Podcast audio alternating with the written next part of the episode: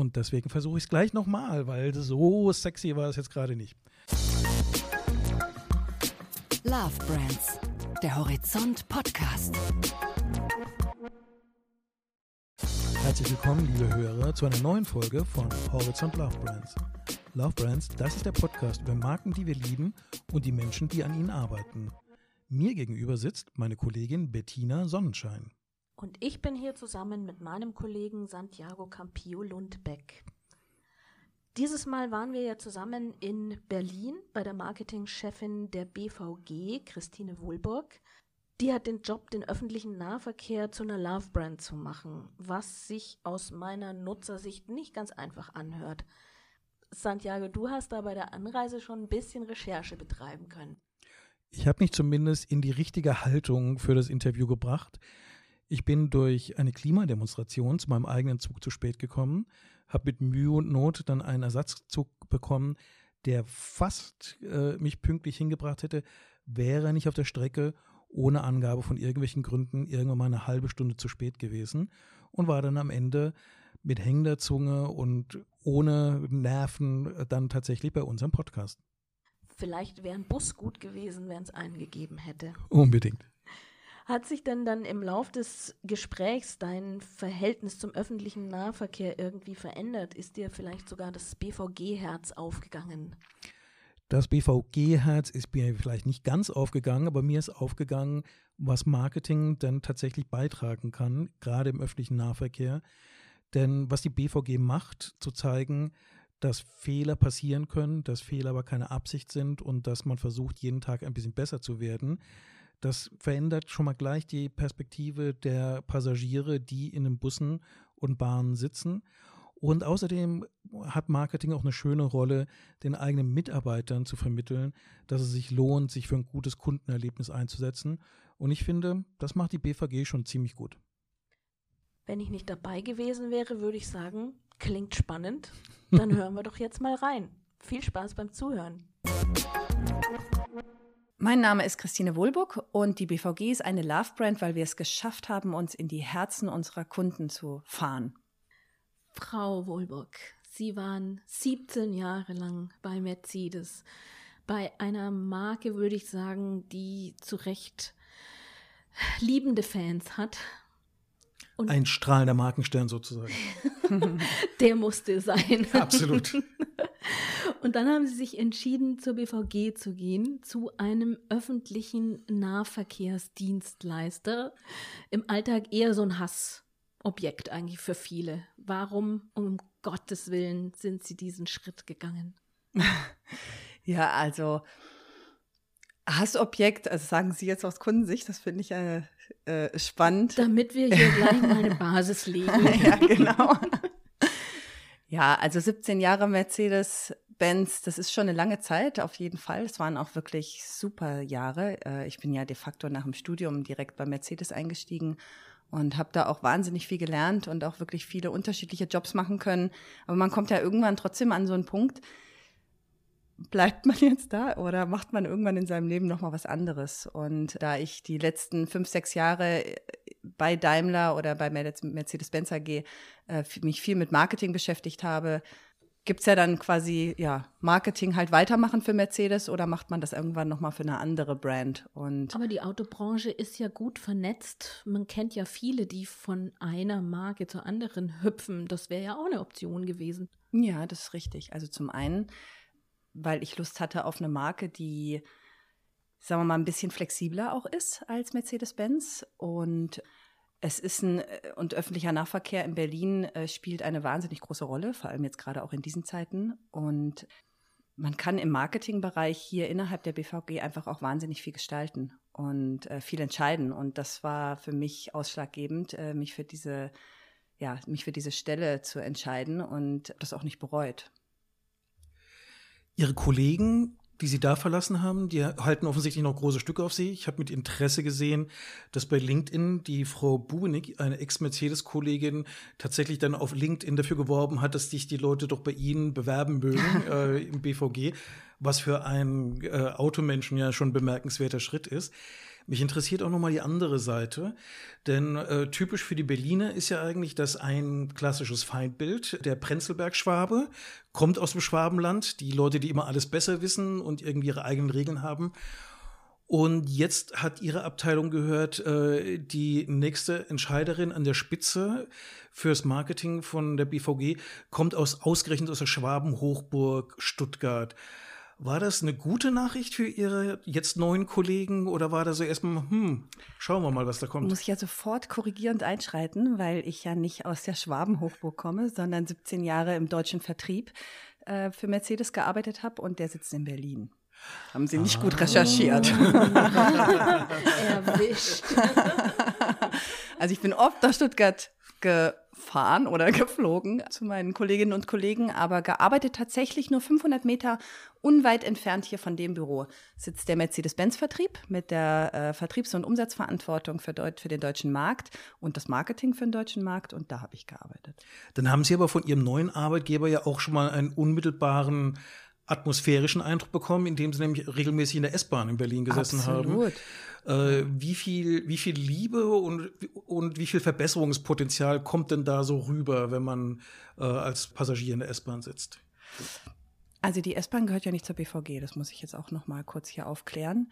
Ähm, wir reden ja über die Berliner Verkehrsbetriebe. Die, die S-Bahn gehört zur Deutschen Bahn, aber sind natürlich aber mit der viele, genau. BVG identifiziert. Ja, das wird sehr häufig und natürlich haben wir ja auch wahnsinnig viele andere Fahrzeuge, die ganzen Busse, die ganzen U-Bahnen, Fähren und natürlich auch Straßenbahnen und und dann ist noch die S-Bahn in Berlin. Ne? Aber natürlich sieht der äh, die Berlinerinnen und Berliner sehen das quasi als eins und äh, ich habe in Berlin Abitur. Und wir Frankfurter auch. Das ist voll okay. und das, ähm, das wissen wir auch. Und, und so, so verhalten wir uns natürlich auch. Ne? Es ist ein Berlin und das ist äh, sind die Öffis, ne, de facto. Und äh, dass wir in einem Verkehrsverbund hier agieren mit knapp 40 unterschiedlichen Verkehrsunternehmen im Berlin-Brandenburg, das weiß auch keiner, äh, mit denen man sich eben auch gut abstimmen muss, damit es eben auch ein Verkehrsverbund ist.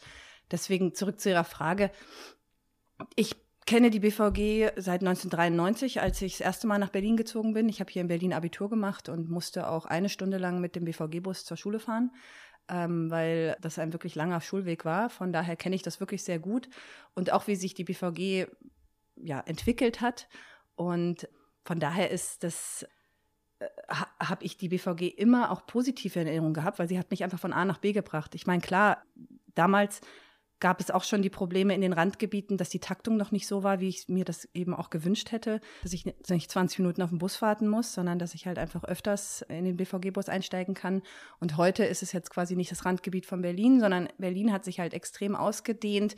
Wir haben einen ziemlich großen Speckgürtel inzwischen und die Problematik, die wir quasi vor 20 Jahren äh, noch im inneren äh, Kern hatten, haben wir jetzt nach draußen verlegt und auch hier müssen wir an der Taktung unbedingt arbeiten, ne, um halt einfach auch wirklich eine Alternative zum Auto zu bieten gerade in den Randgebieten. Das heißt, was wir jetzt schon gelernt haben, es war alles gar nicht so fremd für Sie, was Nein. Sie hier vorgefunden haben. Umso interessanter ist natürlich, was war dann der Anspruch, sofort zu verändern? Gibt es schon so gewisse Dinge, wo Sie sagen können, seitdem ich hier auf dem Posten bin, ist das und das passiert, so hat sich die Marke verändert, das wollte ich als allererstes verbessern? Die nee, so Ankunftszeiten nicht. und, und Pünktlichkeiten und sowas. Nee, das übersteigt doch mein Kompetenzrahmen. In genau. der Hand haben. genau, das kann ich quasi anmerken, aber das äh, werde ich persönlich nicht verändern können. Ich habe so einen gewissen Wandel haben Sie sich ja bestimmt schon vorgestellt, was Sie hier so anpacken wollen. Na, also es war so, dass ich ja hier an dem großen BVG-Gebäude, wo wir jetzt ja heute auch sitzen, auch regelmäßig vorbeigefahren bin, wenn ich zu Mercedes gefahren bin. Und wir haben ja draußen diese großen Banner, wo man eben auch schön äh, Out-of-Home-Werbung spielen kann. Und da bin ich schon damals hier vorbeigefahren und habe die, also als quasi die Weil wir dich lieben Kampagne gestartet hat und man angefangen hat, eben auch mit der Art zu kommunizieren, habe ich es damals schon geliebt. Und ich bin nicht hier angetreten, um alles zu verändern und zu sagen, oh, das würde ich jetzt aber wirklich definitiv anders machen, sondern ich fand es großartig und habe mir damals auch schon bei Mercedes gesagt, also wenn ich mir einen Wechsel vorstellen könnte, dann zur BVG, weil ich finde es echt cool, was die machen. Das ist echt lustig, dass es dann auch so gekommen ist.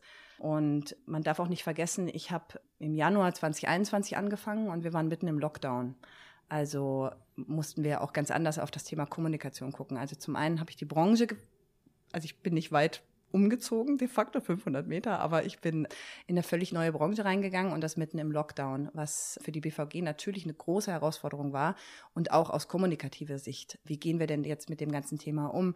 ÖPNV war eben auch ein Ort, der äh, in den Lockdowns ja auch kein gern gesehener war. Ja, also ähm, das Thema Ansteckung, obwohl das ja inzwischen wissenschaftlich auch anders äh, belegt worden ist, war ja schon in aller Munde und alle hatten auch irgendwo Sorge, kann ich den ÖPNV noch benutzen oder nicht. Das hat natürlich ganz großen Einfluss auf die Kommunikation gehabt.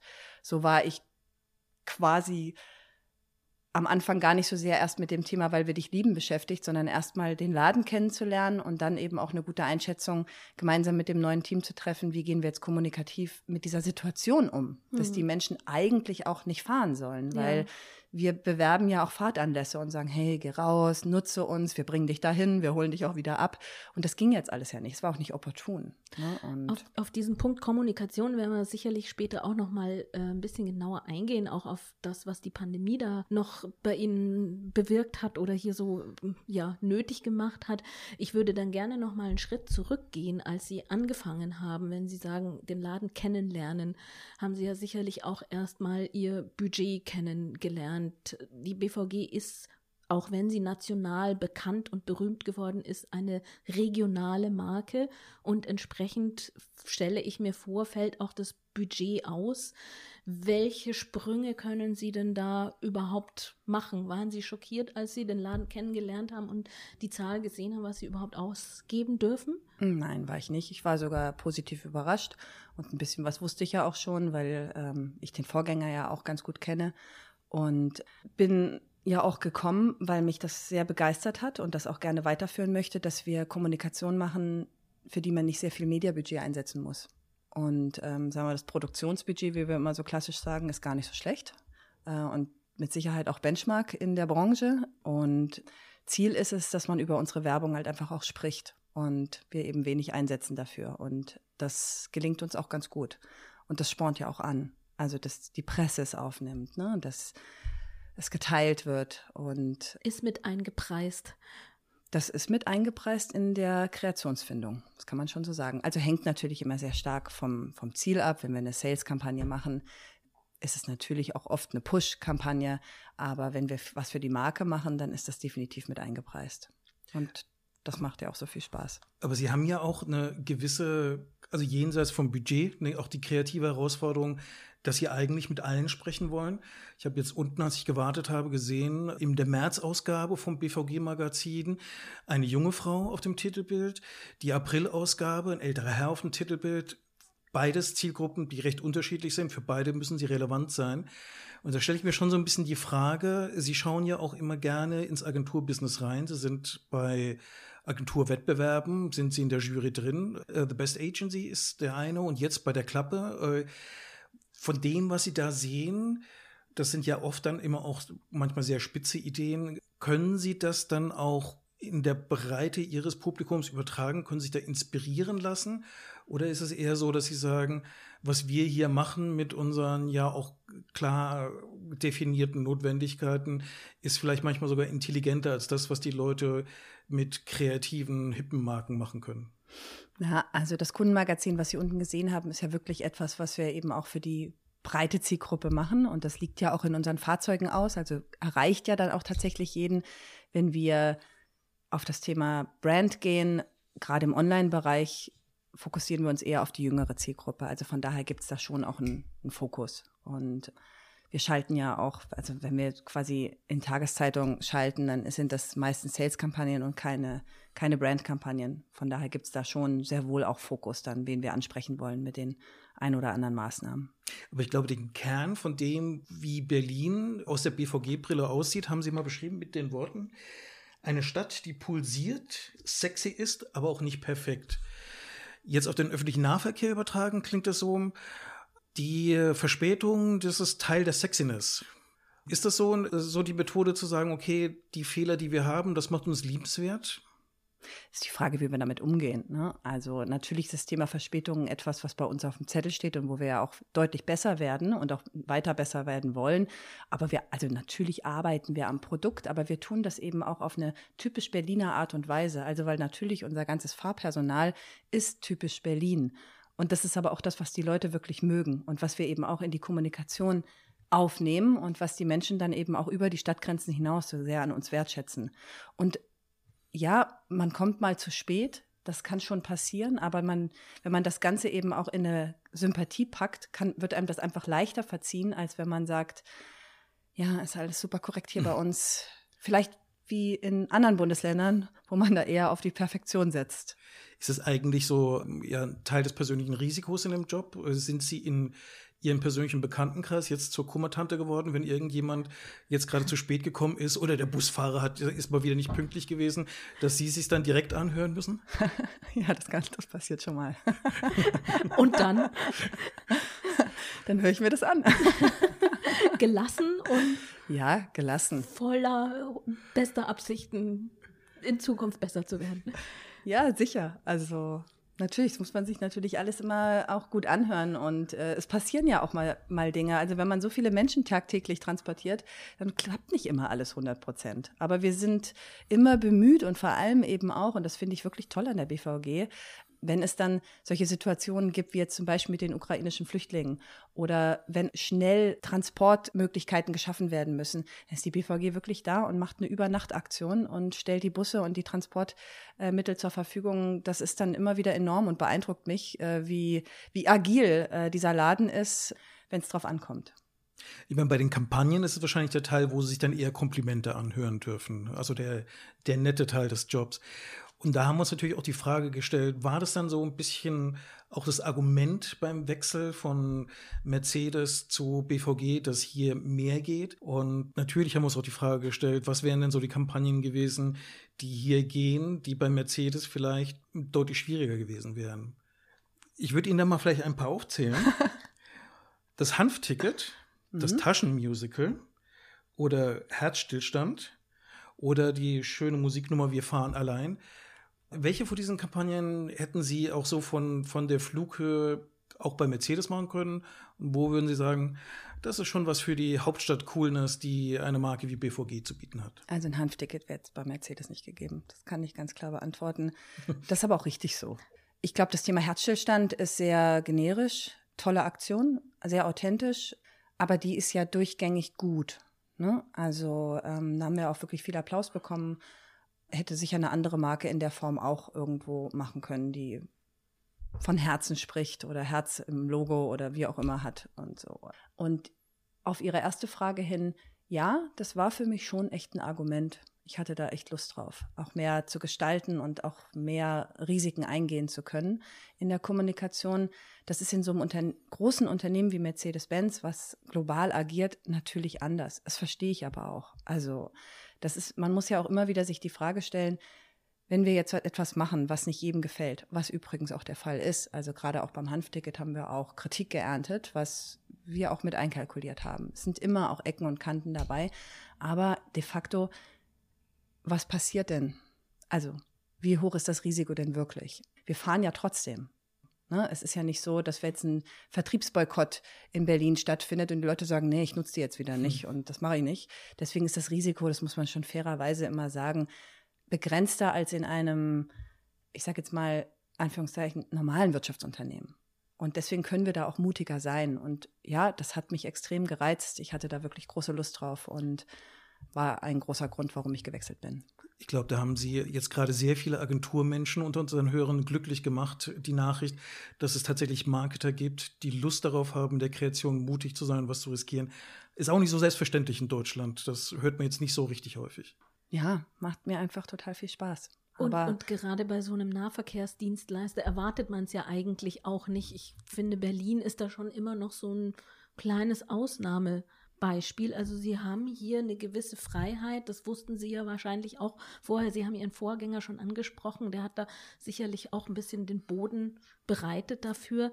Ist das eigentlich ein Erwartungsdruck, der da auf Ihnen lastet? Spüren Sie das immer noch oder ist das so ein fließender Übergang? Inzwischen nicht mehr. Also am Anfang schon. Ne? Da waren die Fußstapfen natürlich schon extrem groß und wie gesagt, Einstieg dann mitten im Lockdown was ja auch nicht ganz einfach war, so mit Kindern zu Hause und aus dem Homeoffice. Aber ähm, und deswegen habe ich mir bewusst auch die ersten Monate in dieser wirklich äh, schwierigen Pandemiezeit auch die Zeit gelassen, jetzt nicht irgendwie sofort einen rauszuhauen. Und wir haben auch Kommunikationsmaßnahmen gut überlegt und zurückgehalten. Erstmal, weil ja es einfach ein schwieriges kommunikatives Umfeld war.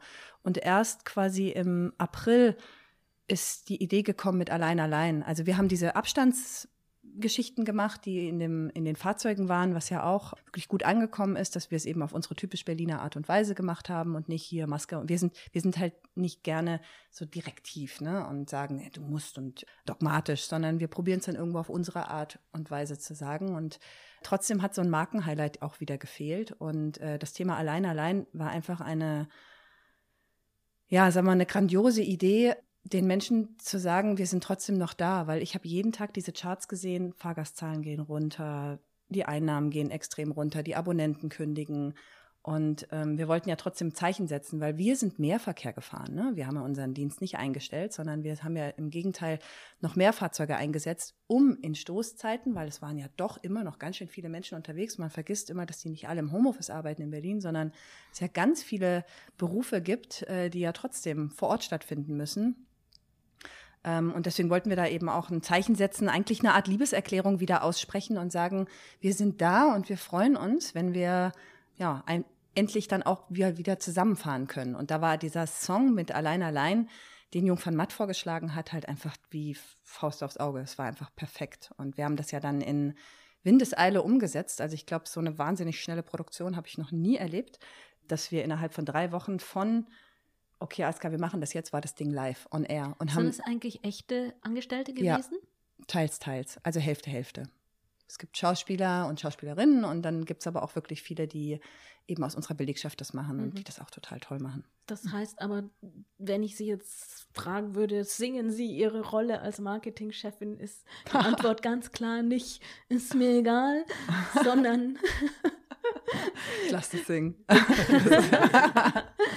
naja, aber allein, allein machen sie es ja auch nicht.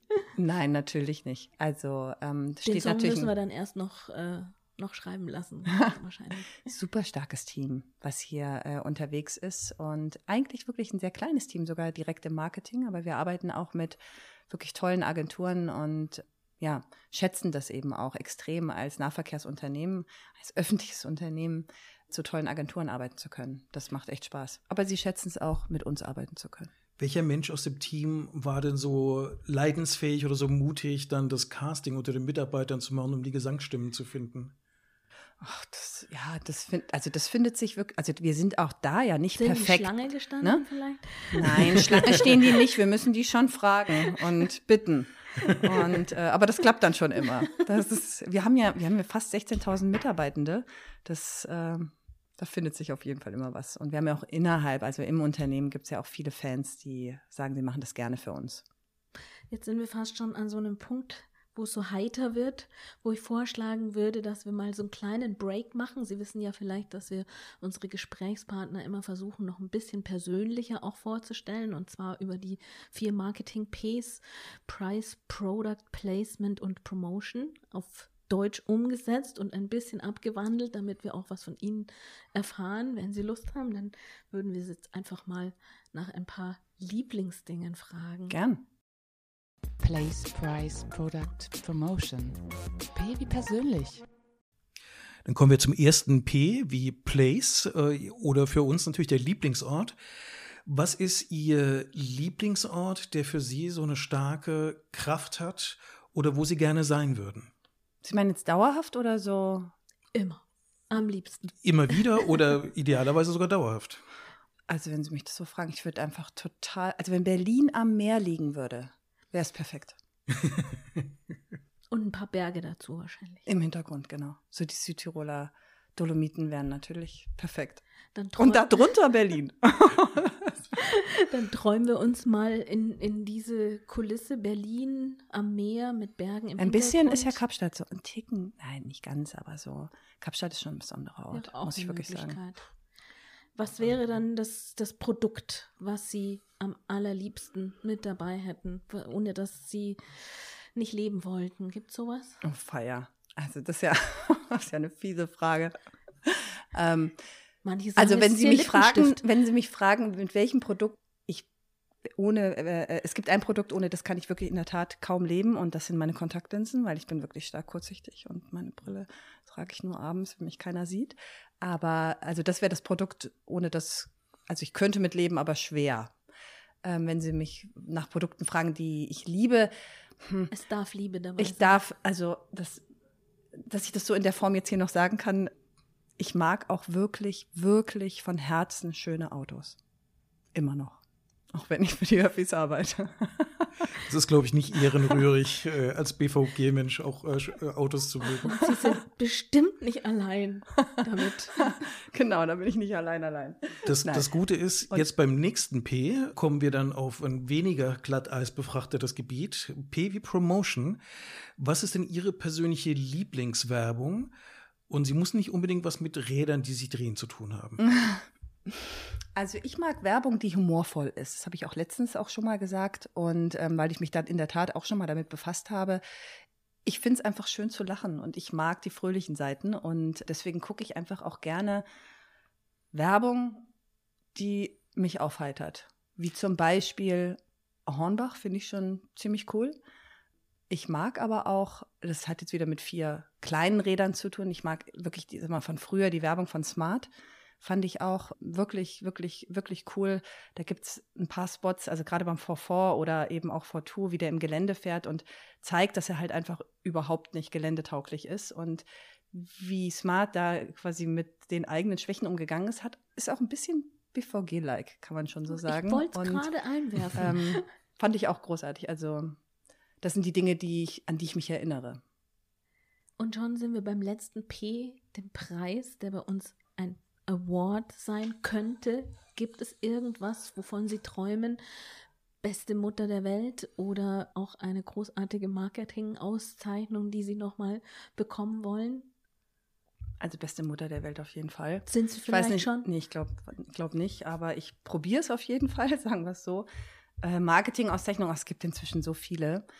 Da gibt es keinen bestimmten Preis, der irgendwie auf dem Sideboard stehen muss. Trotzdem finde ich die Auszeichnung, wenn wir welche bekommen, immer wirklich toll und vor allem eben auch das gemeinsam mit dem Team zu feiern, ähm, weil es einfach eine ganz tolle Anerkennung ist. Und egal welcher Preis das ist, also auch wenn es einer ist, den man vielleicht nicht so kennt, es ist einfach schön, einen Preis zu bekommen für das, was man tut. Damit sind wir mit den vier Ps auch schon so weit durch. Ich glaube, wir kehren da mal War wieder nicht zurück. schwer, oder? Easy. Wir kehren, kehren aber wieder zurück äh, zur Markenstrategie von BVG. Äh, Sie haben da ja einen gewissen Anspruch, in welche Richtung Sie gehen wollen, was für eine Flughöhe sein soll. Und dazu gehört ja im Augenblick auch, was heißt im Augenblick? Ich denke mir für die längere Zukunft das Thema, welche Werte äh, will eine Marke verkörpern? Gerne natürlich auch Werte, die eine gesellschaftliche Relevanz haben. In Berlin liegen Werte nahe wie Diversität, äh, Toleranz. Wenn Sie den Fächer noch weiter aufmachen würden, was sind so die Punkte, wo Sie sagen, daran soll man die Marke BVG erkennen? Na, definitiv. Also neben dem Thema Diversity, was bei uns in der Tat ein ganz großes Thema ist. Zum einen, weil die Fahrgäste, die wir täglich transportieren, komplett divers sind und äh, wir das ja auch besonders schätzen. Sowohl eben auch nach innen. Ne? Unsere, unser ganzes Personal ist ja wirklich eine Wahnsinnsspreizung, was wir hier in diesem Unternehmen abdecken. Ist genauso divers wie die Fahrgäste, die wir transportieren. Und von daher ist es schon ein großer Punkt, vor allem eben auch vor dem Hintergrund, dass wir ja auch in den nächsten Jahren noch stark wachsen wollen, wollen wir uns eben auch genauso positionieren und haben da auch was Schönes in der Pipeline jetzt für mit Mitte des Jahres, um dem Ganzen auch nochmal einen besonderen ja, Ausdruck zu geben. Darüber hinaus ist das Thema Nachhaltigkeit für uns eben auch extrem wichtig, gerade jetzt. Also ich meine, das ist so aktuell wie, wie nie. Also neben all dem ganzen Corona-Thema kommt jetzt endlich auch wieder das Thema Nachhaltigkeit und Ressourcen schon, über das wir sprechen. Und das ist natürlich auch etwas, auf das wir noch stärkeren Fokus legen wollen in der nächsten Zeit. Wie binden Sie denn eigentlich diese Themen an die Frage der Marketingwirkung an? Denn die eine Sache ist natürlich irgendwie eine starke Marke zu haben.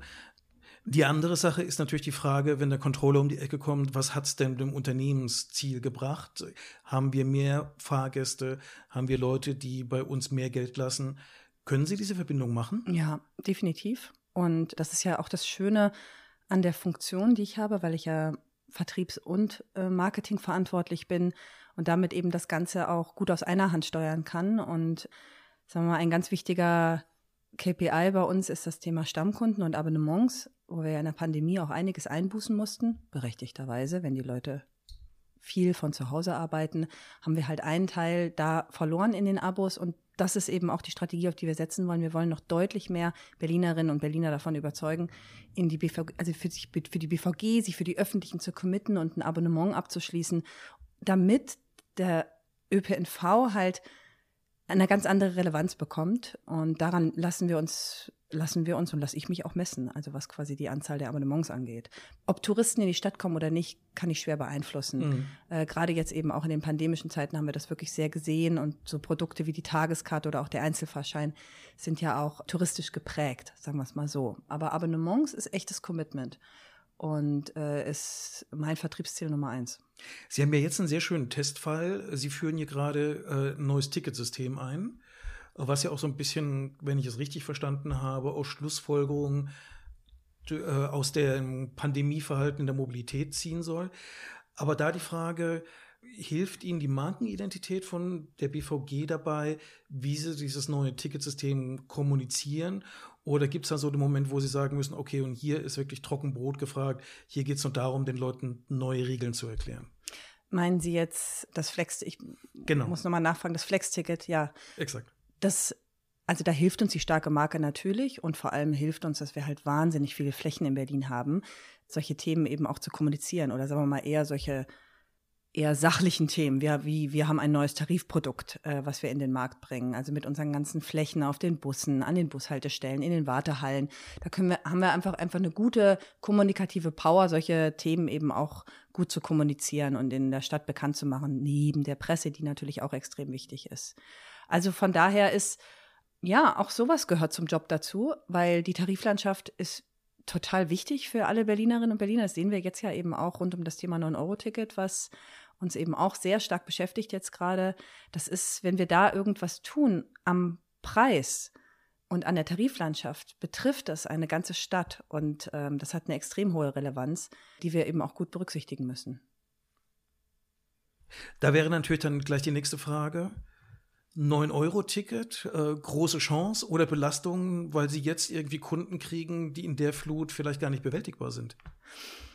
Ich würde sagen beides. Aber äh, ich kann da auch ganz ehrlich sein, wir waren alle, und damit meine ich die komplette Branche, von dem 9-Euro-Ticket überrascht, von der Entscheidung. Das ist etwas, mit dem wir auch gut umgehen können. Wenn es dann so ist, dann machen wir jetzt das Beste draus und haben uns natürlich schnell hingesetzt und uns überlegt, wie wir eine ÖPNV-Offensive aus dem ganzen Thema machen können in Bezug auf mehr Leistung, also wirklich mehr Angebot, aber auch das Ticketing so zu gestalten, dass wir mehr Stammkunden damit äh, bekommen, weil wir wollen die Leute ja dauerhaft ins System holen und nicht nur für die drei Monate. Um uns noch mal ein bisschen von diesem Thema Ticket zu lösen, beziehungsweise Ticket, damit kann man ja in Berlin so einiges anfangen, nicht nur Bus und Bahn fahren. Ich weiß, dass Sie schon vor der Pandemie auch etliches an Experimenten laufen hatten, wie die Mobilität generell sich so entwickeln kann.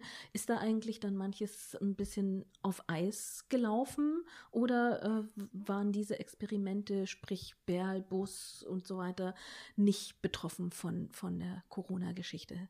Doch, die waren natürlich auch betroffen. Gerade der Berlbus ist ja was sehr individuelles. Äh, Berlkönig, ja. ich sag immer. Gerade der Berlkönig ist ja sehr individuell ja, zu nutzen?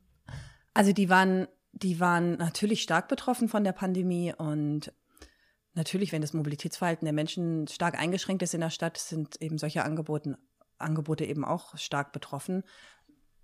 Aber wir haben trotzdem gut daran weitergearbeitet und wollen ja auch in einem Gebiet in Berlin wie eine Art ähm, Rufbus noch einführen, das, äh, weil wir auch erkan äh, oder erkennen, dass das Thema letzte Meile eben gerade in Randgebieten etwas ist, wo wir noch stärker werden müssen.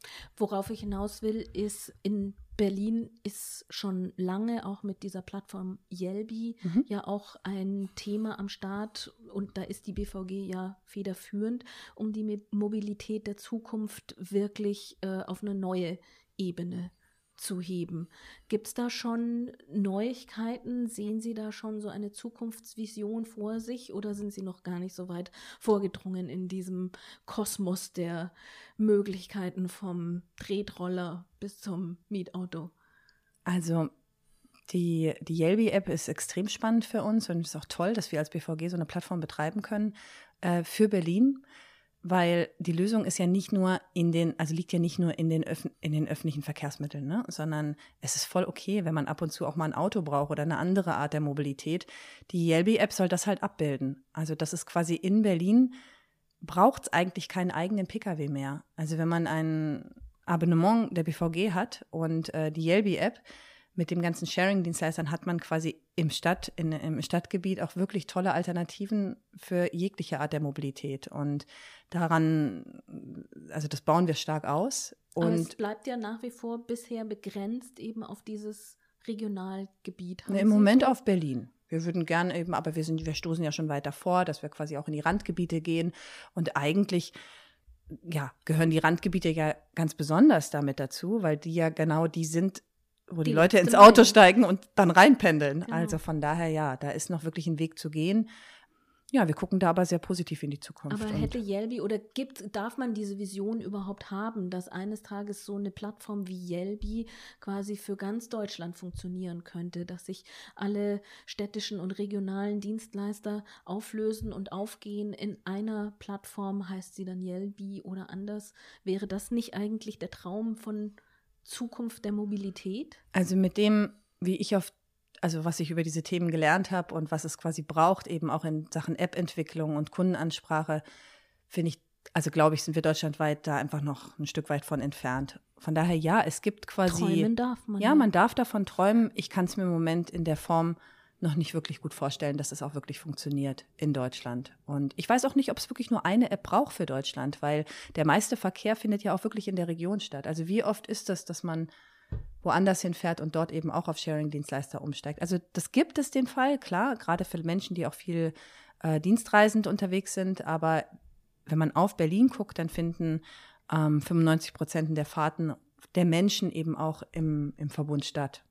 Und aber da, ein Vorbild könnte Yelby schon sein, auch für andere. Das gibt es aber auch in anderen Regionen. Und es gibt auch, es wird auch an einer bundesweiten Lösung gearbeitet, die ja aus meiner Sicht, also die wir aus, aus VBB-Sicht gut beobachten, aus unserer Sicht noch nicht so weit ist, als dass wir damit einsteigen und gerne das noch für uns lokal weiter ausbauen. Weil Yelby besser ist.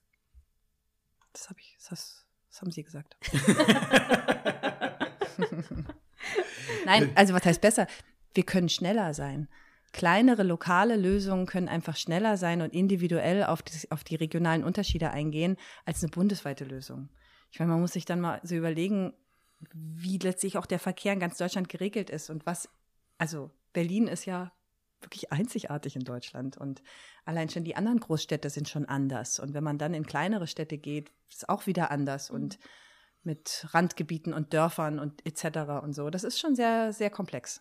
Das ist ein sehr leidenschaftlicher Appell für die Qualität des Produkts. Was mich überrascht ist, der Reiz der Marketing-Herausforderung zu sagen, die Mo Mobilitätsplattform Yelby für regionale Mobilität, das müsste doch etwas sein, was Sie aus einer Marketingperspektive reizt, wie man so etwas in den Markt reinbringt, wie man sowas vielleicht dann auch von ja, radikal-kapitalistischen Konkurrenten wie Uber und Co. dann abgrenzen kann. Es ist halt ein anderes, ja, also es ist halt ein ganz anderes Angebot. Und ähm, wir haben ja auch ähm, ÖPNV-Produkte dürfen nur ÖPNV-Unternehmen verkaufen. Und das ist unser großer Vorteil äh, gegenüber den anderen Unternehmen. Und ja, es ist schon, es ist auf jeden Fall ein Reiz da drin und ich sehe auch eben auch eine starke Kombination von Stammkundenprodukten der BVG, also das klassische Abonnement, gemeinsam mit Yelby haben wir auch letztes Jahr mal ausprobiert, um halt wirklich über den ÖPNV noch die weitere Mobilität mit anbieten zu können, um zu sagen, es ist nicht nur das ÖPNV-Abo, sondern da gehört auch noch viel anderes mit dazu. Und vielleicht auch, ja, es ist auch okay, wenn man mal ein Uber benutzt oder ein Taxi. Das ist, es ist quasi illusorisch zu sagen, man kann alles tatsächlich nur mit ÖPNV abdecken. Es gibt Menschen, bei denen das so ist, aber das ist nicht die Regel. Und das ist auch okay. Aber unser Ziel ist es halt, den Pkw-Verkehr geringer zu gestalten in der Stadt ja, jetzt im Moment gerade aktueller als je zuvor. Zum Abschluss würde ich noch einmal zu reizvollen Projekten für Sie als Marketerin kommen. Sie haben ja den Automobilverkehr, haben Sie jetzt lange begleitet. Jetzt äh, schauen Sie sich den Schienenverkehr an, was man da machen kann. Stellt sich die Frage, gibt es noch eine Transportart, die Sie aus Marketing-Sicht reizen würde? Vielleicht zu Wasser oder in der Luft? Oder Airline, genau. was soll da noch kommen? Nee, ehrlich gesagt nicht. Also solche Gedanken habe ich mir noch nicht gemacht. Ich bin jetzt gerade 100 Prozent hier und probiere das Thema hier gut zu gestalten und ähm, wie es weitergeht, wird man sehen. Aber es muss nicht in der Transportbranche bleiben. Ich mache gerne leidenschaft leidenschaftlich gerne Sales and Marketing und das funktioniert in der BVG gerade ziemlich gut. Dann bedanken wir uns für dieses Gespräch, Frau Wohlburg. Danke, ich danke. Und das war's Wir hoffen natürlich, dass es euch gefallen hat, dass ihr was Neues gelernt habt und Spaß dabei hattet. Wer im Übrigen nochmal nachhören möchte, wie eine Love Brand auf vier Rädern funktioniert, dem sei nochmal die Folge mit Porsche CMO Robert Ader ans Herz gelegt. Das findet sich alles in unserem Podcast-Player.